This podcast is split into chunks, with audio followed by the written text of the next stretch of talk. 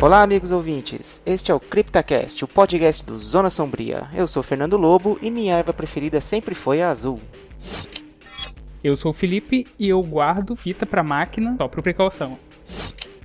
Aqui é a Larissa e Welcome to the Family Song. Is that all, stranger? Esse é o nosso podcast de estreia do Zona Sombria e nada melhor pra gente começar com o pé direito é falar sobre Resident Evil 7, a surpresa do anúncio na E3 2016, a polêmica do trailer, a caça aos segredos escondidos na mansão e muito mais. Você tá no CryptaCast.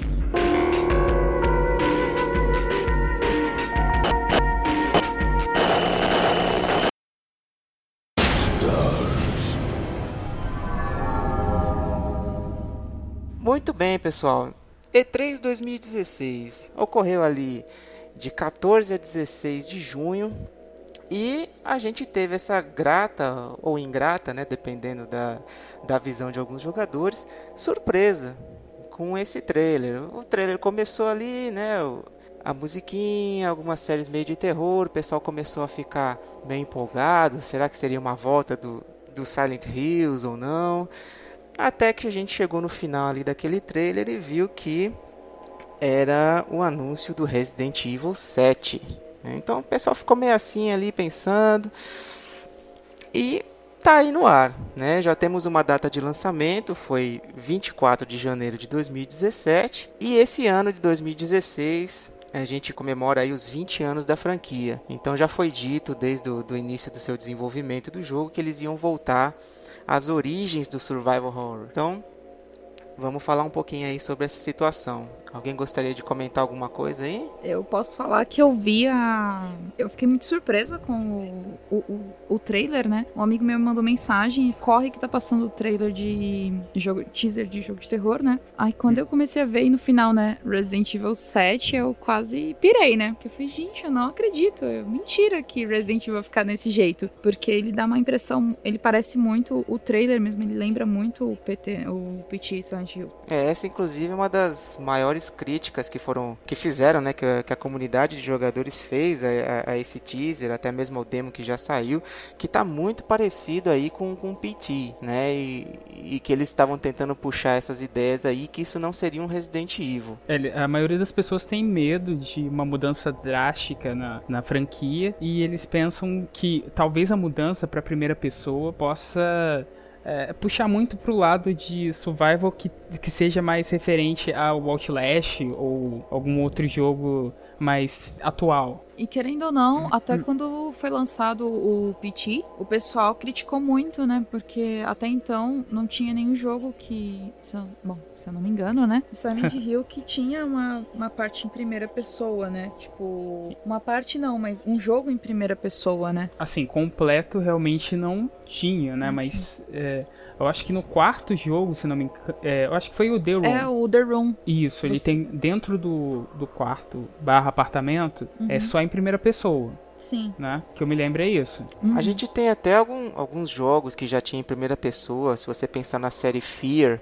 né? Apesar dele não ter essa mesma pegada só de survival que a gente tem dentro do Silent Hill, mas ele foi um, do- um dos precursores também de, de- de jogos em primeira pessoa baseados aí num, num tema de terror. Ah, O Fear é Poxa. bem bacana porque ele, ele mistura, né? Ele traz o FPS e traz a- aquele ambiente de survival horror, né? Então ele. Isso, eu acho mais voltado pro, pro medo psicológico, né? Que o próprio Silent Hill tinha. E uma coisa importante para a gente destacar aqui também, eu acho que isso valeu muito para a decisão de fazer Resident Evil 7 em primeira pessoa, é que eles vão começar a fazer uso do VR, do, do PlayStation. Então não tem é, é a melhor opção que você tem para utilizar uma ferramenta de realidade virtual. Tem que ser em primeira pessoa. Sim, porque não, não tem por que você usar um, um óculos de realidade virtual se você não for, um- não for um jogo de em primeira pessoa, né? Querendo ou não, nada É. melhor do que adaptar para um survival, né? o, medo, a tensão é muito maior que você está vivendo, não é um, um personagem.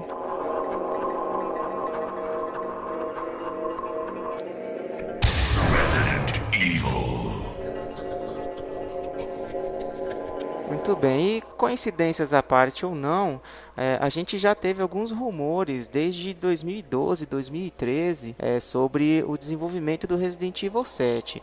Logo, um pouco depois aí do lançamento do, do próprio Resident Evil 6, é, já começou a surgir algumas informações na internet a respeito dessa produção.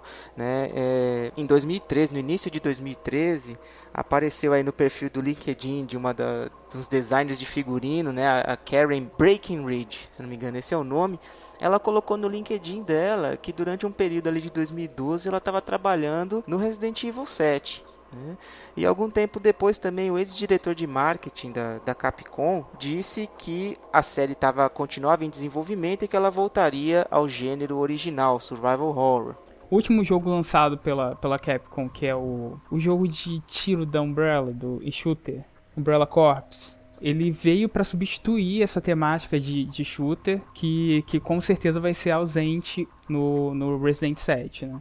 É, agora a gente vê tá, a polêmica que está dentro do, do Resident Evil agora é justamente por essa temática que ele está querendo buscar. Fazendo uma recapitulação aí do, dos primeiros Resident Evil, a gente começa realmente com uma pegada ali de sobrevivência, né? Apesar do, dos protagonistas do jogo eles serem policiais, serem de uma certa força, força de elite da, da polícia, você se sente um pouco naquela sensação de impotência, é aquela coisa nova, algo que nunca foi enfrentado antes, né? Seres monstruosos, zumbis.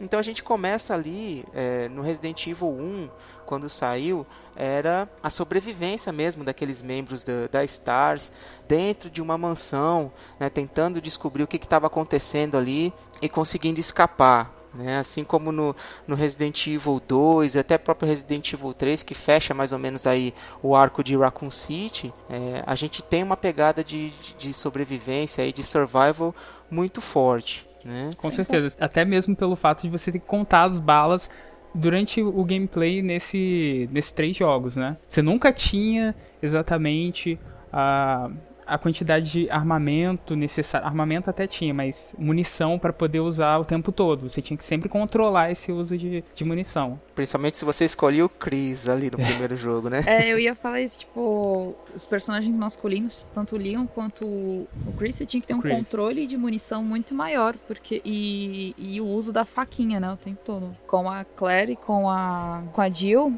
você ainda Jill, né? tinha né? mais munição, você ainda, o jogo era relativamente mais fácil, né? enquanto com é. o e com o Leon você tinha um, um jogo mais, é, mais corpo a corpo, né? Você tinha com, mais combate do que fuga. Exatamente.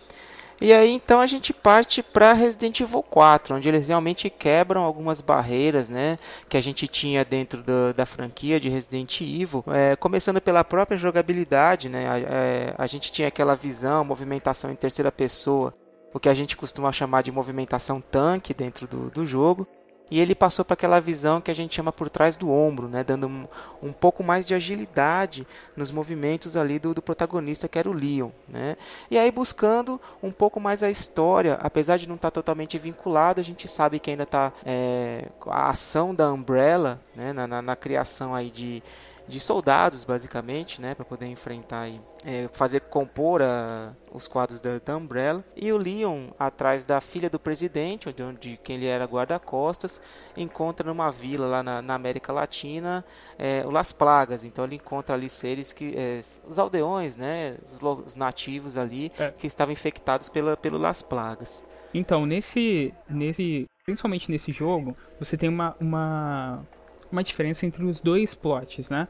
Você tem um plot, é o Leon procurando no resgate da, da filha do presidente, e tem o plot do desenvolvimento da, do exército do, do exército, entre aspas, né, do propósito que o Wesker tinha de poder conhecer, de, é, pesquisar sobre esse, fazer testes também sobre esse novo vírus que era o, o Las Plagas, para poder desenvolver o, o, próprio exército no próximo jogo, né? Isso, na pegada, né, continuando nessa pegada aí, a gente vê Resident Evil 5, que tem uma situação muito parecida com a, a do próprio Resident Evil 4. É, só que ao invés de ser ali em uma cidade da América Latina, ele vai para uma cidade da África, onde eles encontram ali seria a Ouroboros, que seria até uma, uma evolução, né? Sempre pensando que eles estão mais próximos de conseguir aquilo que eles querem. Sim, eu, Fernando, é tanto que nesse 5, o Chris, você já sente que ele tá bem preparado pro Ouroboros, né? É, pelo fato dele já ter lido os relatórios do Leon, do Resident 4. Ele já tinha pegado em mãos os relatórios, aí ele já tava totalmente preparado. Você sente que ele já, pô, já cheguei aqui conhecendo o local, mas já tô por dentro, já sei o que tá rolando. É, não, não só conhecendo a história, mas a gente também percebe aí que o estilo de jogo começa a ficar diferente também. O Resident Sim. Evil 4 já tinha essa mudança de jogabilidade, mas ele ainda trazia um pouco do que era a sobrevivência, o survival dos outros três jogos. Já Resident Evil 5 começou a pegar é, um, um, caminho totalmente diferente. Ele já estava pegando mais para ação do que para sobrevivência. É, o 5 de todos os jogos, acredito eu, da franquia, ele é o mais tipo FPS, mais próximo de jogos de, de tiro do, e de ação uhum. do que propriamente um survival, né? E ele, ele também é um foi o primeiro shooter, jogo né? da franquia a trazer a experiência de jogar de dois, né? Então, tipo, você tem aquele. O, pra duas pessoas jogarem. Multiplayer. Uhum. multiplayer. É e eu, eu, que eu me lembre, eu, eu, no 5 ainda não tinha. Eu não lembro se tinha modo online. Se tinha. Teve, tinha modo online, né? Tinha. Só que assim, tinha é, split screen, né? Que você dividia a tela e um lado ficava com a Shiva e o outro o, o Chris. Que Exatamente. por sinal era péssimo, que só ficavam dois é, retângulos, sei lá, em widescreen assim na tela. E metade, parte da tela ficava toda preta, assim. Pô, uma parada nada a ver. Acho que foi um dos piores widescreen, é, split screen criados já pro, pro Resident. Até mesmo, tudo bem que foi o primeiro, as primeiras partidas em multiplayer, né? Mas depois no 6 eu ainda eu acho ainda que ficou melhor. Mas o 6 também tinha a tela dividida. Sim, tinha split screen, mas ainda era bem, bem feito. Se eu não me engano, em comparação no 6 ao é na horizontal a divisão de tela. Então, era na horizontal, mas o 5, ele era na horizontal, só que ele ainda cortava a tela. Ele tinha uma espécie de metade da tela ainda. Você via, tipo, dois quadradinhos na tela, um controlava um lado, o outro não tinha, tipo, metade, total metade da parte de cima e a parte de baixo, assim, certo para cada jogador. Ainda era ruim, mas não era tão ruim. E voltando aí para o último, pro último jogo, né, Resident Evil 6, ele tentou resgatar um pouco a questão do, do survival, mas ele não foi muito feliz um pouco na proposta deles. É, eles fizeram, me ajuda um pouco aí, Felipe, não sei se foram duas ou três histórias separadas, são né? É, três, são, acho que são três, mas acho que ainda tem a campanha da Ada. Então acredito que são três ou quatro campanhas e eles tentaram pegar um, um estilo diferente de jogo para cada uma dessas campanhas, né? E acabou agradando alguns, mas desagradando a maioria. É porque como as, as três campanhas elas tinham não só é, ambientação é, é, singular, né? Cada uma delas, elas não, não eram muito próximas, mas ah, por incrível que pareça eles se encontravam em algum ponto do jogo. Algum personagem encontrava com outro no meio do jogo, no início. É, as três campanhas elas divergem pro mesmo ponto no, no jogo, né? Tipo, é. elas se encontram, né? Tipo, os personagens. Sim, ela, elas não vão exatamente ao final pro, pro mesmo ponto, elas se encontram mesmo. Assim, o trailer que a, que a Capcom disponibilizou, acho que o primeiro trailer já tinha isso, que era o, o Chris, ele enfrentava o Leon. Tipo, todo mundo, a rixa. Fãs de Chris e fãs de de Leon vão se enfrentar agora. Team Leon, Team Chris. é. Quase um, um, Batman vs Superman ali no, nos é. jogos. Guerra Civil não foi o começo.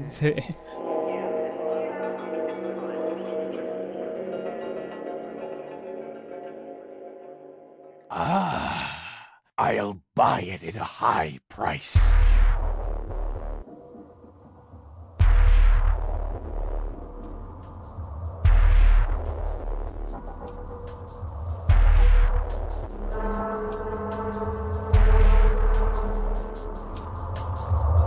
Agora, eu não sei se vocês concordam comigo, mas de acordo com a evolução da própria história do, do, do, Resident Evil, de toda essa franquia, baseado aí no, no, no cânone que a gente considera, né, dos jogos aí do, do 1 ao 6. A evolução da história do Resident Evil seguiu o caminho que deveria seguir. Começou com, com, com survival ali no, no começo, a questão da mansão, Raccoon City, mas conforme a Umbrella foi dominando e a questão dos vírus foram tomando proporções globais, é, ficava muito difícil você conseguir manter a questão do survival. Então, é, acabou entrando para a questão da ação mesmo, né? No próprio Resident Evil 6, você já tem um envolvimento quase global ali contra, contra a Umbrella. Então vira, vira um filme de ação mesmo. Eu não sei se vocês concordam comigo, mas eu acho que, apesar de a gente ficar triste de ter saído dessa questão do horror de sobrevivência, foi o caminho lógico que a franquia teve que seguir. Você falando nisso agora, tipo, realmente, né? O, é o caminho mais lógico pro, pro jogo seguir, porque eu ficava muito decepcionada com a franquia de cair do, do survival pro, pra ação, né? Pra justamente só, só pancada, né? Mas, querendo ou não, o jogo ia convergir porque os personagens, eles, eles eles evoluem durante toda a saga, né? Então, o Leon ele começa como um policial da Stars. Um, ele era. Ele tinha acabado de entrar o primeiro dia dele como policial. E no final ele já. Pra é, você tipo, ver um... o nível do cara, né? É.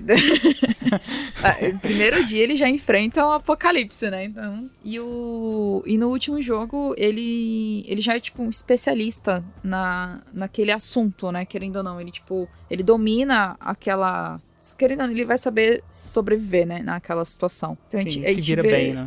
A gente vê não só a evolução da série, mas a evolução dos personagens dentro da saga, né? Que não faria sentido os personagens não evoluírem, né? Eles continuarem sempre naquele no medo, na angústia, né? Então, não, querendo ou não, é o, é o caminho mais lógico. O que a, a Larissa comentou sobre o, a evolução é, é muito pouco perceptível pelo lado do, do próprio Chris, porque ele, assim, ele aparece, sei lá, em três jogos, quatro agora, com seis, quatro jogos da série. É, entre o primeiro jogo e o, e o quinto jogo, você não sente a evolução dele, você não, não presencia. Porque assim, no, no, Umbrella Chronicles tem. É, eu acho que é Umbrella Chronicles que, que ele encontra com o Wesker. Que começa o. Começa não, já tinha começado no. No, no, no, primeiro, no primeiro jogo. E logo depois ele aparece no 5, malhadão, porque a justificativa dele tá bombado é o fato de que ele quer enfrentar o, o Wesker. É o né? Wesker que é o próprio Neo do Matrix, né? Cara, é. tem muitas referências do, de, de Matrix nisso, cara. o tempo todo. Mas o, o, raiva que eu tinha. Só pra eu me contextualizar, desculpa, gente. É, o Umbrella Chronicles é aquele remake do Code Verônica que juntou com outro jogo, não foi? Eu acredito que sim, porque houveram dois. Teve um. um, um o Dark Side, né? O, isso, exatamente. Que é um jogo conta a história dentro dos laboratórios, onde o Wesker ele fez o, o primeiro experimento, que ele foi supostamente morto. Eu acho que foi um, um Tyrant também.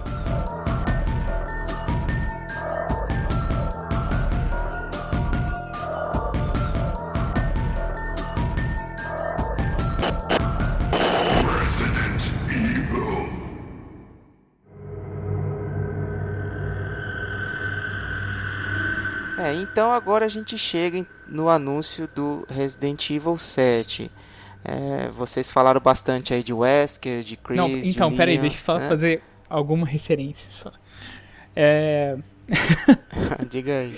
Não, porque o que acontece? É, o tempo todo você vê que provavelmente o, o Shinji Mikami ele era fã de Matrix. É. Não.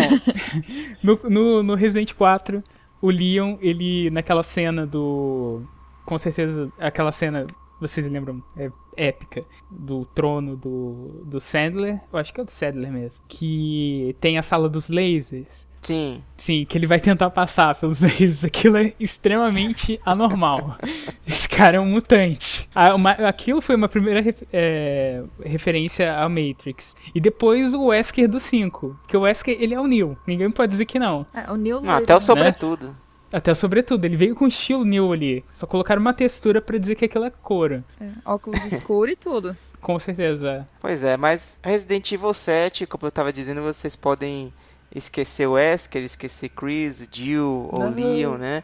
Porque a promessa do, dos criadores, dos produtores aí da, da franquia é que, além de voltar às origens do survival horror, é, também a gente vai jogar e vai presenciar personagens novos que não estarão ligados os personagens clássicos, aqueles que a gente tá, já está acostumado aí do primeiro ao sexto jogo. Né? Então vai ser uma coisa totalmente nova e é isso que a gente tem as críticas, né? É, a gente busca ali, vendo, vendo o trailer, vendo até a demo que já está disponível. Inclusive essa demo aqui já foi baixada mais de 2 milhões de vezes, né? Para você ver já a repercussão que está dando esse Resident Evil 7. Mas você já vê que ele tem uma pegada que parece ser um pouco mais sobrenatural, o que a gente percebe que não tem muito a ver com o que vem acontecendo na história de Resident Evil. Então a grande questão que fica é como vão ligar a história de Resident Evil 7 com a dos seis jogos anteriores, porque eles disseram que vai estar tá junto com o canon do, do jogo, da, da, da franquia. É, então, diz a Capcom, não vai ter pegada sobrenatural. Aquele lance da, da fantasma, entre aspas, né? Aparecer e desaparecer em diversos momentos da, da demo, é, ela vai ser explicada no jogo, né? E ela me lembra, assim, quando eu vi, ela me lembrou muito a fantasma do P.T. Silent Hill, né? P.T. Silent é. Hills. É. Ela lembrou, assim, o jeito da personagem, da mulher, né? Ficar, né? O jeito, assim, meio torto, né? Mas ela lembra muito a movimentação do, da Jill e do Wesker no quinto jogo. Que eles apareciam e desapareciam toda hora. e você mais Sim. apanhava que não sei o que. Então, tipo, essa movimentação. Você não vê, né? Ó, na verdade, a movimentação deles. Então, sobrenatural, né? É, quase como sobrenatural. E o, o, o Wesker, que era para ser um, um, um vilão, assim, um super vilão, né? No quinto jogo e tal, ele tem momentos em que ele, tipo, ele faz só uma pequena aparição, como se ele fosse um fantasma. Então a, a movimentação da fantasma no, nesse, nessa demo lembra muito isso do, do Wesker, sabe? Tipo, de aparecer e desaparecer. Eu, assim. Não, a gente vai falar mais, depois eu falo sobre a fantasma.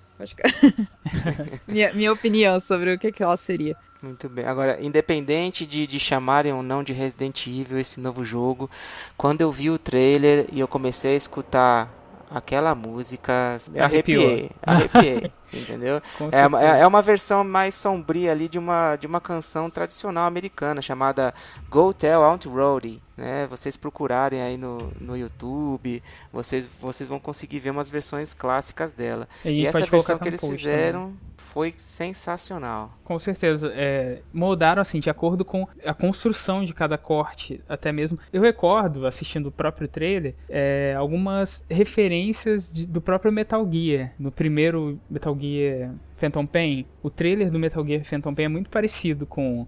Eu pensei, caramba, o Kojima tá fazendo aqui. Até o. Ele lembrou muito também o trailer do próprio me matem, né? Mas o Avengers 2, né? A Era de Ultron, que infelizmente, pô, o filme decepciona muito, né? Mas o, o trailer, ele tinha toda aquela música do Pinóquio, é, de, tipo, daquela forma lenta e tensa. Então ele dava um ar de tenebroso pro filme, né? E lembrou muito Eu... isso, o trailer, o novo trailer, né? Tipo, essa coisa é, mais tensa, mais Fizeram no, é, no Esquadrão Suicida também, né? Sim, a, pe a pegada do, do uma pegada mais lenta. Com, Eu acho até que a gente pode falar num próximo podcast sobre os Vingadores 2, porque para mim aquilo foi um filme de horror, realmente. é não, não, tá, foi, foi péssima essa, desculpa. Cara, a captura de movimentos do, do Ultron, eu até gostei, porque eu. Aquele ator, eu não sei o nome dele. Ah, ele. Eu gosto dele pela série do. Como que é o nome da série? Ah, eu não sei.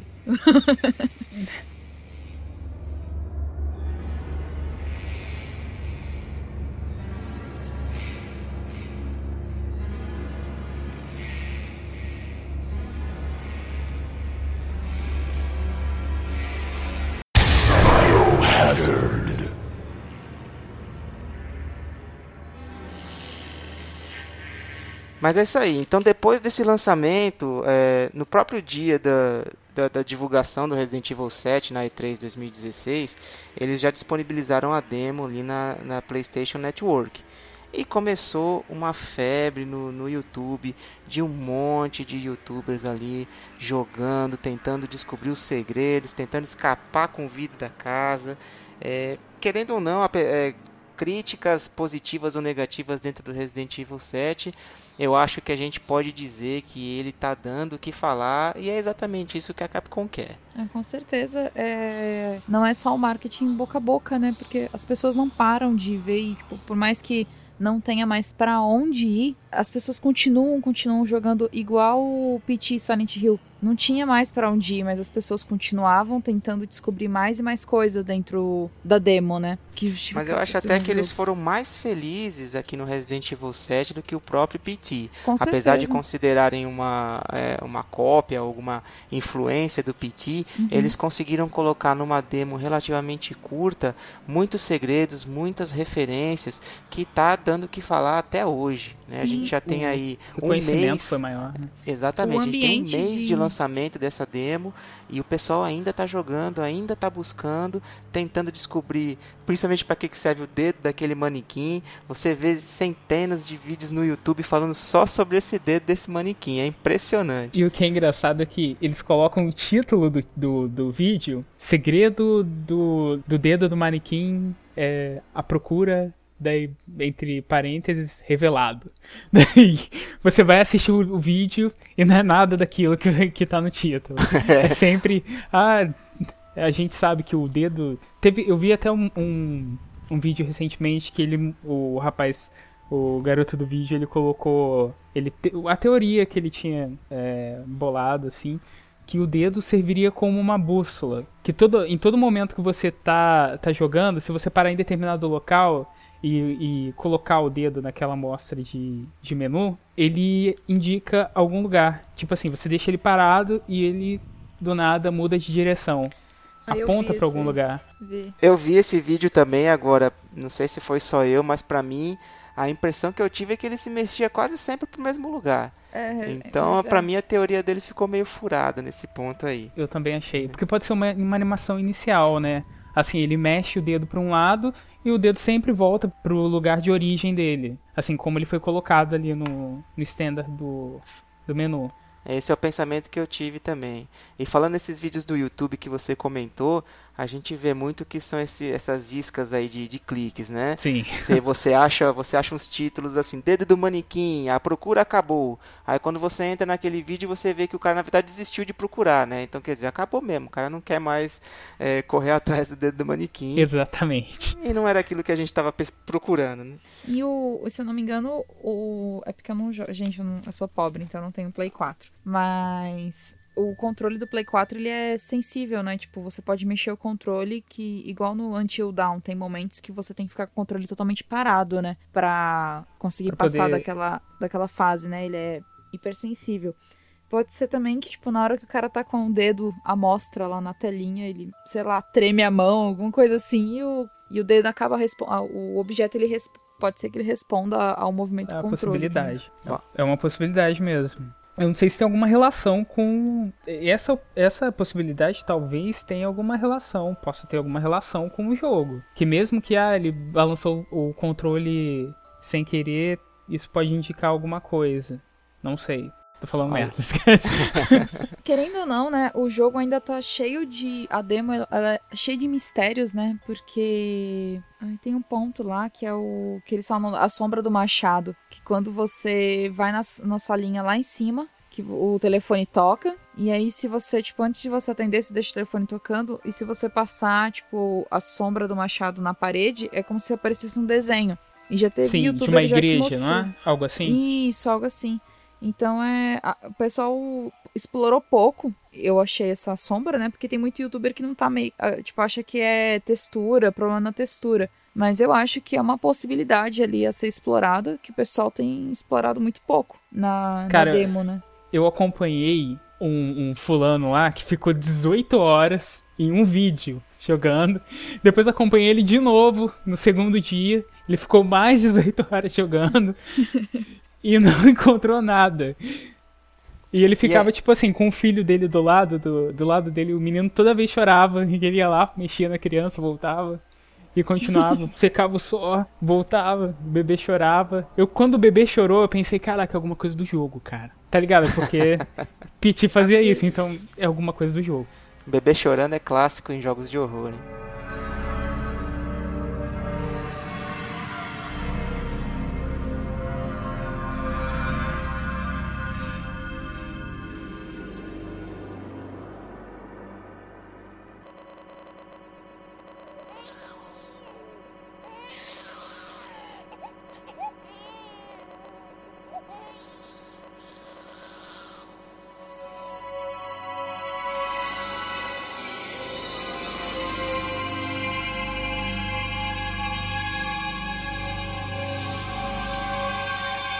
Agora, é, eu, achei, eu achei isso muito interessante realmente, mas a gente começa, quando tem muita procura, muita pesquisa em cima de, de um mesmo jogo, começam a surgir também as teorias da conspiração, né? E o pessoal Ah. começa a inventar umas teorias muito doidas ali que para ele faz algum sentido, mas eu acho que os produtores do, do jogo estão rindo da cara dele nesse momento aí.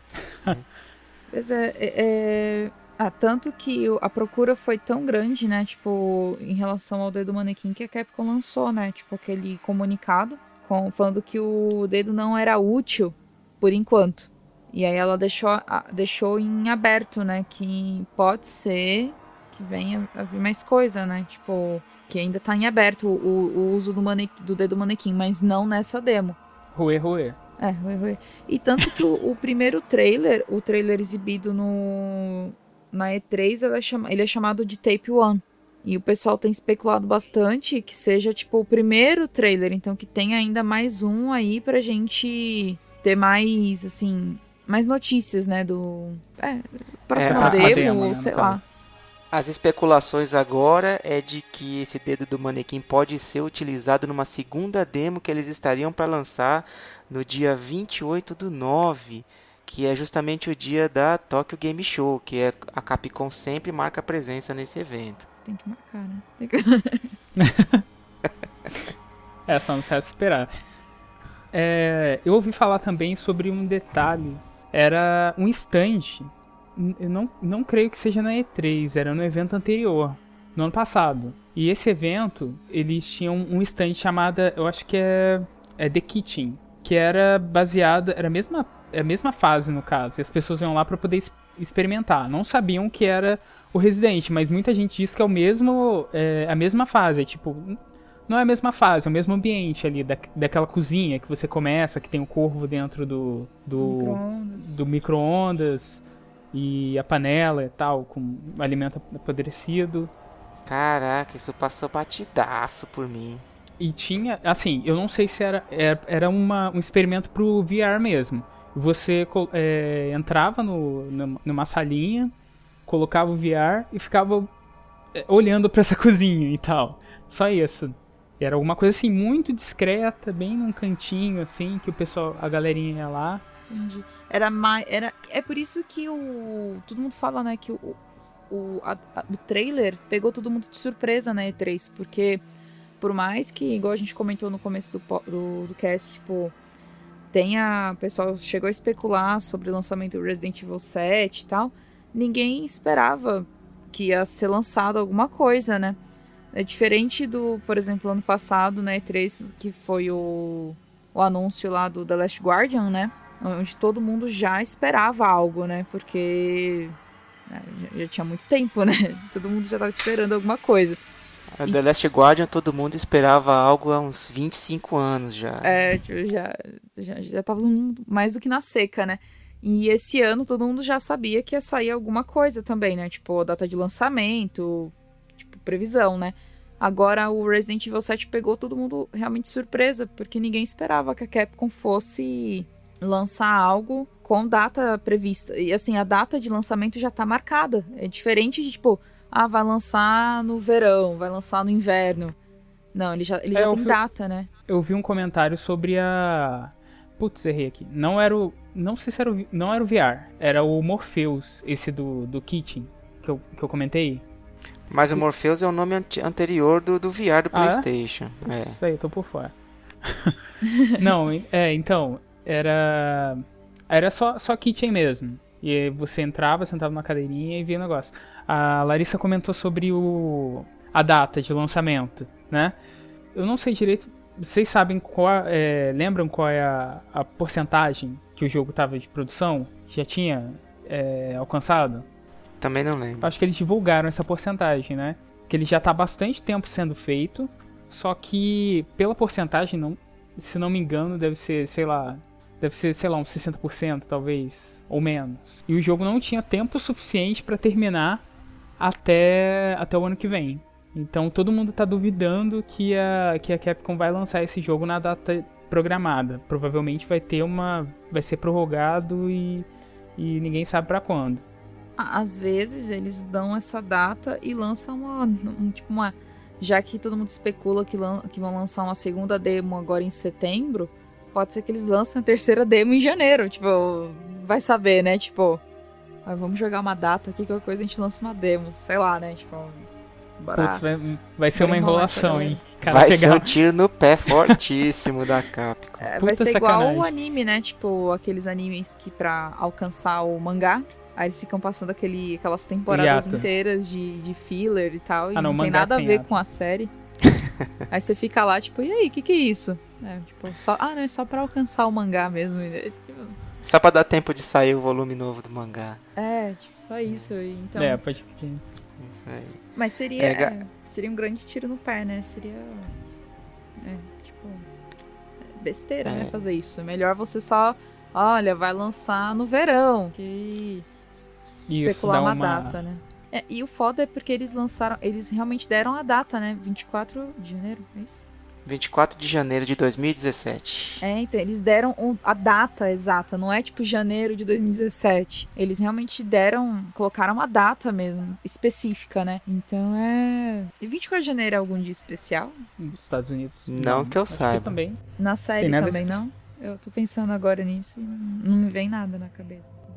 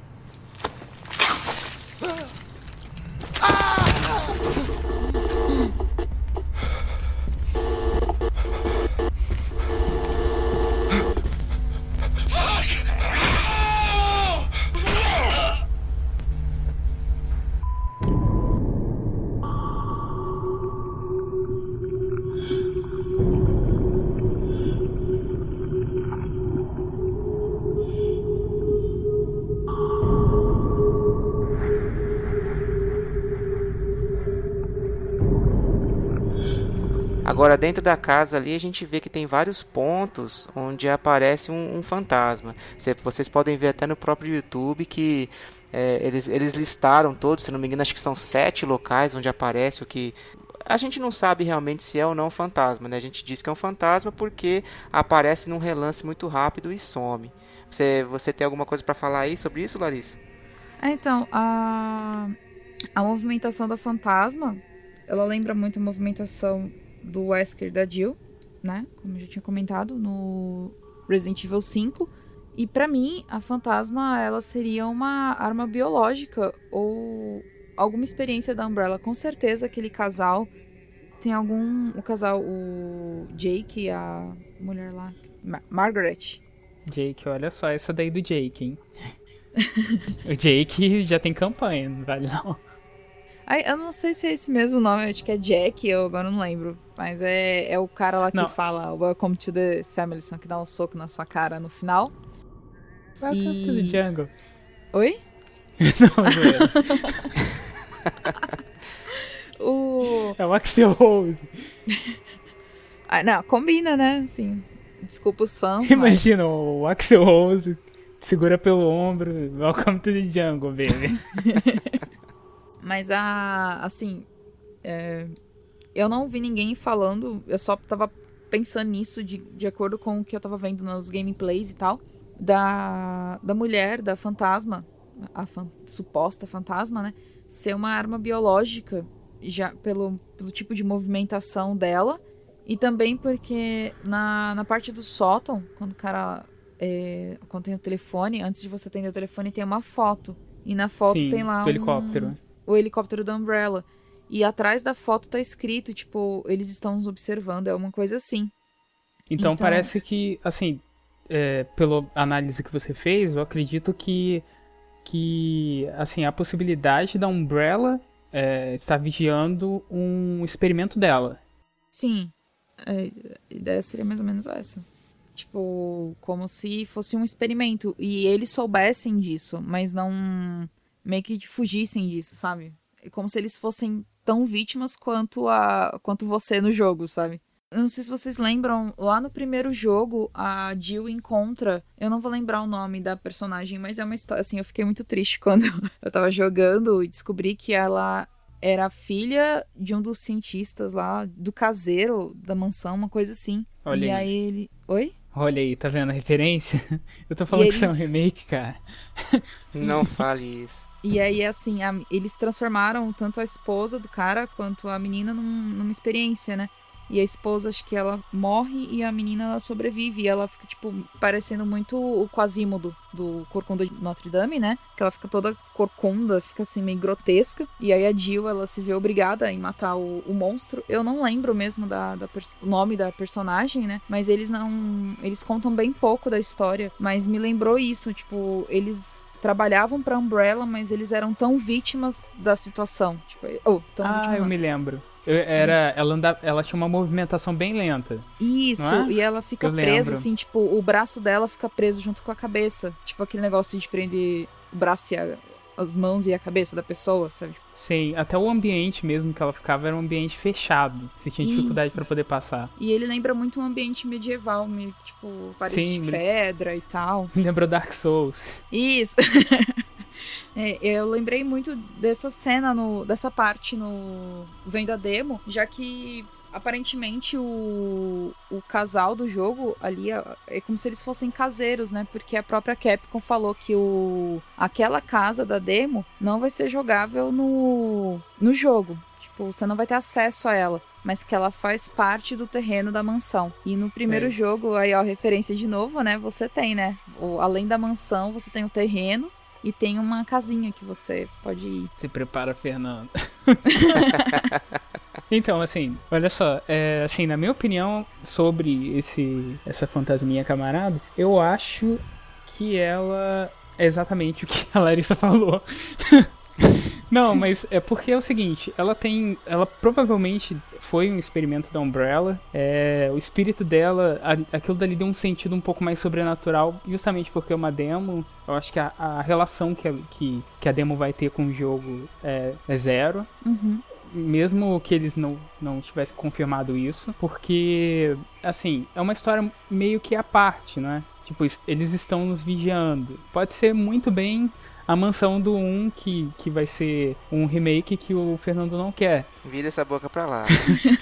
Não, mas eu acho bem interessante, porque assim, o, o momento que você, você só consegue. Não sei se vocês perceberam, mas a gente só consegue é, ver o fantasma quando é a cena da fita, Sim, cinegrafista. É só na fita. A gente só. E, pô, referências de vários filmes de, de terror que você tem até mesmo espíritos que desaparecem normal, extremamente normal. Você ter um, um fantasma dentro de, um, de uma gravação. Uhum. Então eu acho que, pô, é isso aí mesmo. Parabéns, você acertou o roteiro do game.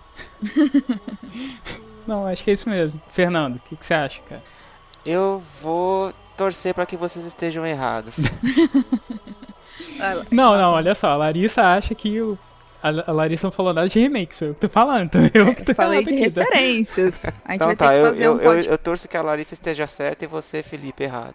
Tá A gente vai ter que fazer um podcast só sobre as referências de PT e Silent Hill. Só que aí eu, eh, vocês não vão poder. Vocês não vão deixar eu falar, porque senão eu vou falar o podcast inteiro. Porque eu revi, vi aquele gameplay e os gameplays e tudo, todas as referências. Eu rejoguei todos os jogos pra ter certeza de que eu tava certa nas referências. Então, mas Eu- você acha que o, que o, o PT ele tinha mais referências ao Silent Hill do que esse- essa demo ao Resident? Sim, eu acho que sim. Porque assim, tem coisa que a gente nem descobriu ainda, né? É, eu acho que é uma questão de tempo até setembro. A gente ainda tem bastante chão aí, né? Pra ver se o pessoal descobre mais coisa. Eu ainda acho que aqueles quadros da casa tem alguma alguma coisa naqueles quadros, né? Sei lá, né? Tem tudo as carnes espalhadas pela pela casa, né? E é engraçado porque na gravação, apesar que a gente não tem ideia nenhuma de quanto tempo se passou desde a gravação até o Sim. presente momento do, do jogo, né? A gente não É tem essa noção tem de tempo. De Oi? tempo. Noção de tempo, né? É, a gente não tem, porque assim, a, a casa tá bem diferente da,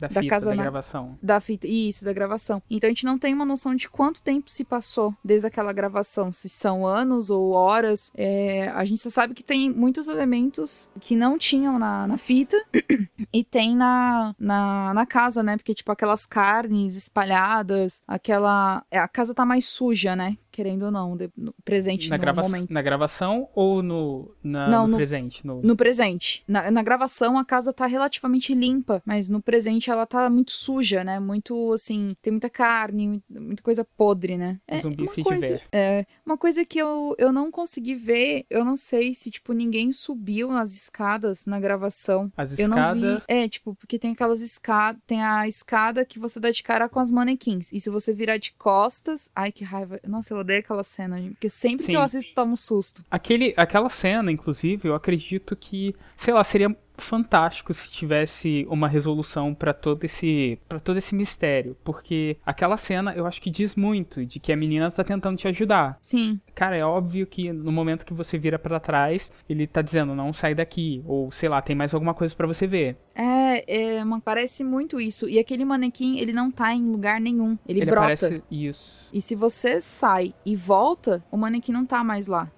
É é bem bizarro. A cena é muito bizarra. Eu não gosto de manequim. Eu tenho medo de, de manequim. E o. Ele me lembra muito um jogo que eu não sei que jogo que é. Aí agora vocês vão ter que me ajudar. Onde tem uma cena em que, tipo, você foge dos manequins. Não é que foge, tipo, você vai andando e quando você vira de costas tem um monte de manequim atrás de você. É horrível. Eu, eu não gosto. Condemned Criminal Origins. Ah, aí, ó. Esse é o jogo. E é, É, muito mais um- ruim. Mais um título parecido com o, o subtítulo do, do Resident, do filme É, do Leon. O filme do Leon é o, o Dam- Damnation. E o. Mas assim, é que, eu que- é, a questão dos manequins é que eu queria saber se, tipo, se você subir as escadas durante a gravação, se aparece algum manequim, se os manequins estão lá, se tem alguma coisa diferente ali em cima. Sabe? Naquela, naquela parte. Porque eu acho que ninguém subiu. Eu não sei, eu não vi nenhum. Então, eu, eu assisti a um vídeo que eu acho o youtuber, claro, ele subia a escada e tinha um fone. Eu acho que tinha um fone de ouvido. Ah. Fone de ouvido não, um headset. aham. E só isso. Tinha um headset e ele descia. Assim, muita gente pensou na possibilidade de seguir o, o rapaz que acompanha o, o repórter, no caso. Aham. Seguiu primeiro aquele que morre lá, o Andrew. Isso, o Andrew. É, tem muita gente que cogitou essa, essa possibilidade de saber alguma resposta se fosse seguir ele. Só que tem uma parte do jogo que tem parede invisível. E Ah. você não consegue alcançar Passar. ele. Entendi. Assim, foi as versões, foram as versões que eu vi. Aham. Vai ter que usar aquele.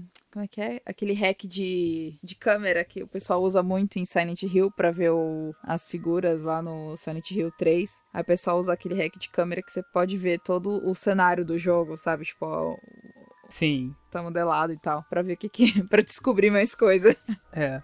Assim, ninguém. É porque ele foi disponibilizado só pra PS4. Então, é, só pra. se você for considerar que a maioria das pessoas que desbloquearam ele estão usando pra jogar, sei lá, é Street Fighter 1 e, e assistindo, sei lá, Silvio Santos, eles, sei lá, você nunca vai encontrar uma resposta pra aquilo. Uhum. Ou seja, de, do Resident Evil 7 tá fora de, de cogitação.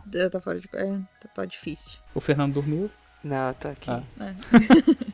Acho que ele tá triste, Mas porque é. a gente só fala e ele só fica pensando nas referências e fala, é, a, gente, a gente só tá falando em remake, ele não quer remake. Nada de remake. Ah, Imagina, imagina o Chris, bombadão no Resident 1. Que já acontece, né, no, no- naquele do, naquele, naquela, no de GameCube lá. É, o de GameCube ele já tá bombado já. É, tem uma versão dele bombada, né? Tem uma, a versão dele normalzinho, sem, sem esteroides e com apoio de esteroides. Depois de muita batata doce e frango, né? E, e o whey protein. É. Bombadão. Ele só foi pra África pra tomar água de coco.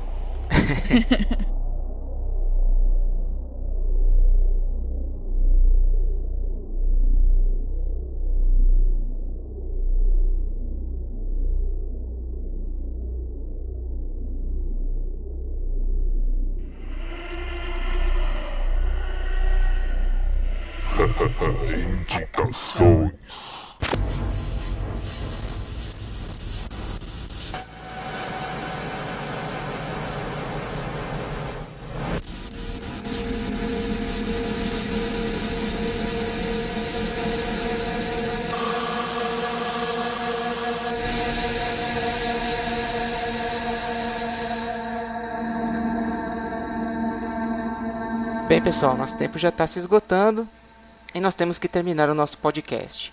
Antes de finalizar, para deixar nossos ouvintes sempre antenados aí com o nosso tema de horror, eu gostaria de solicitar a cada um dos participantes uma indicação, alguma obra, livro, filme, é, dentro do nosso tema de horror que vocês gostariam de indicar para os nossos ouvintes. É, vamos começar então, Larissa?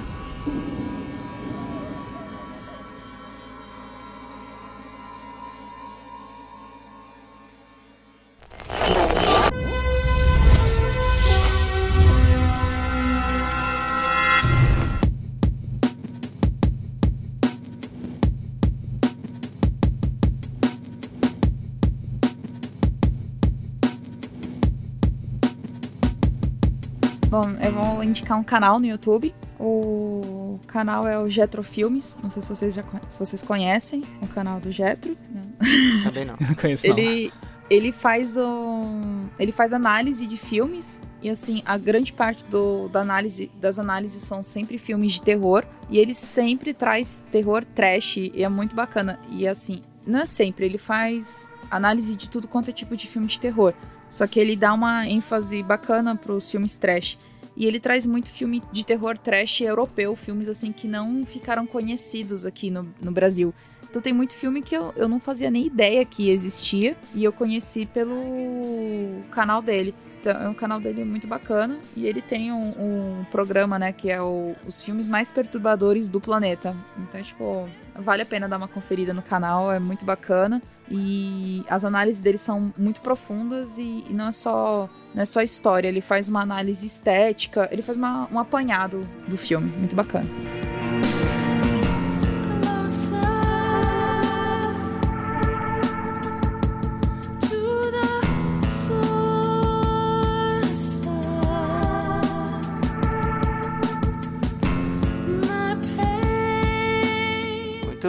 Indicação até pra gente aqui, Com né? certeza. Felipe, dê a sua indicação. Beleza. Então, eu vou indicar um, fi um livro, na verdade, que é, para mim eu acho que é um marco na literatura. Não só na literatura, não, não foi muito bem reconhecido, claro, na minha opinião, porque eu não vejo isso se, é, se espalhando na cultura pop, mas isso não importa. Que é a saga Crepúsculo.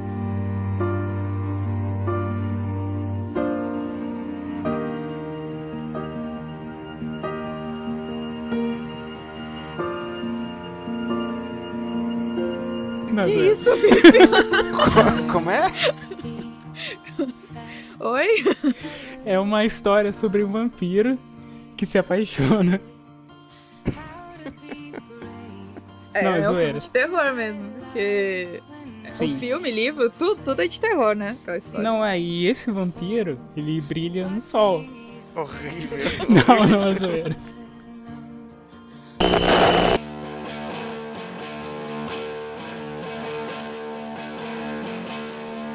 Então, olha só, não, é sério.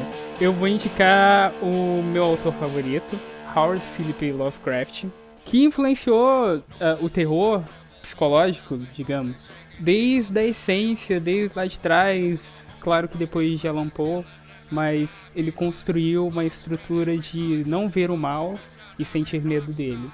E assim, eu vou indicar a, todos os contos, né? O apanhado de contos, que até é, tem um livro que é bem legal, que tem todos, os- a maioria dos contos mais populares. É, se a galera também quiser procurar, assim, em geral, sempre tem algum livro mais baratinho, ou sempre que vem com um conto legal dele.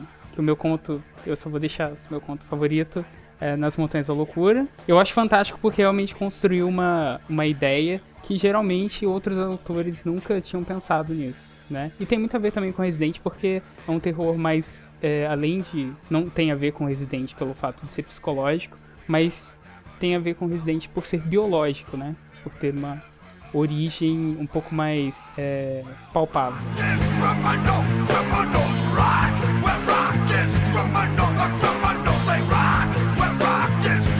Muito bem. E como a minha indicação, eu vou deixar o filme A Bruxa.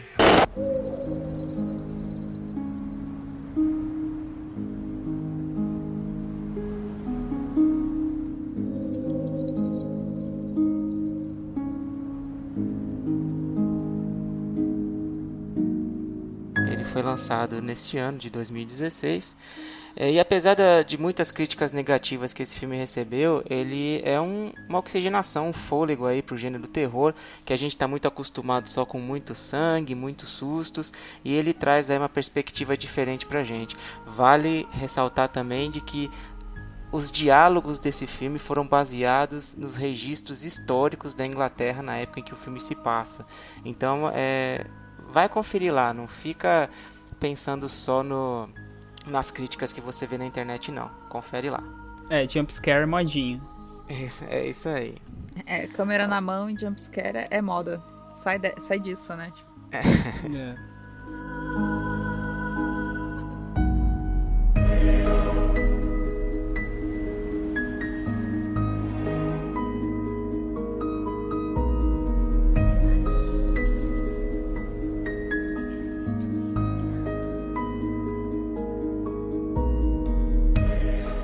bem, pessoal. Agradecemos todos os ouvintes por acompanhar a gente até agora.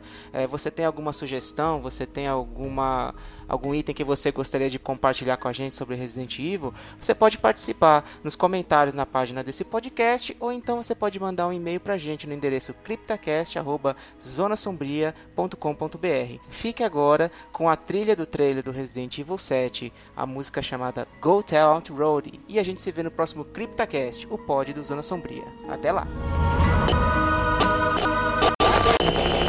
Go tell Aunt Rhodey. Go tell Aunt Rhodey. Go tell Aunt Rhodey that everybody's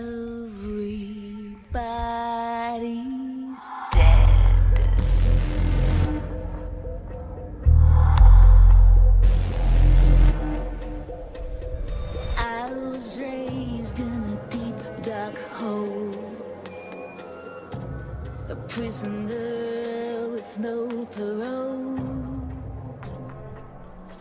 They locked me up and took my soul.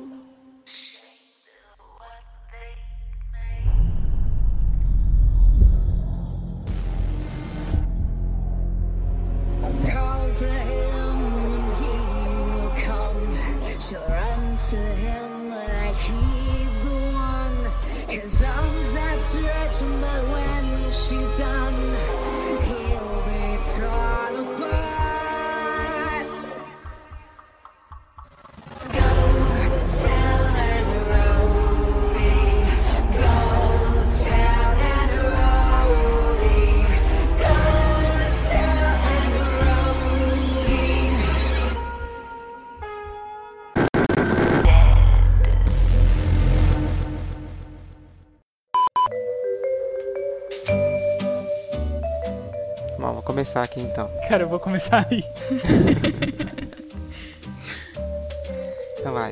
3, 2, Não, peraí, peraí, só Um, mais uma coisa. dois, Só um três. Não, peraí, peraí, peraí, só um detalhe. Aí Só um você tem, detalhe. você tem que ir pro, tipo, É. making off no final, né? Tipo, peraí, peraí.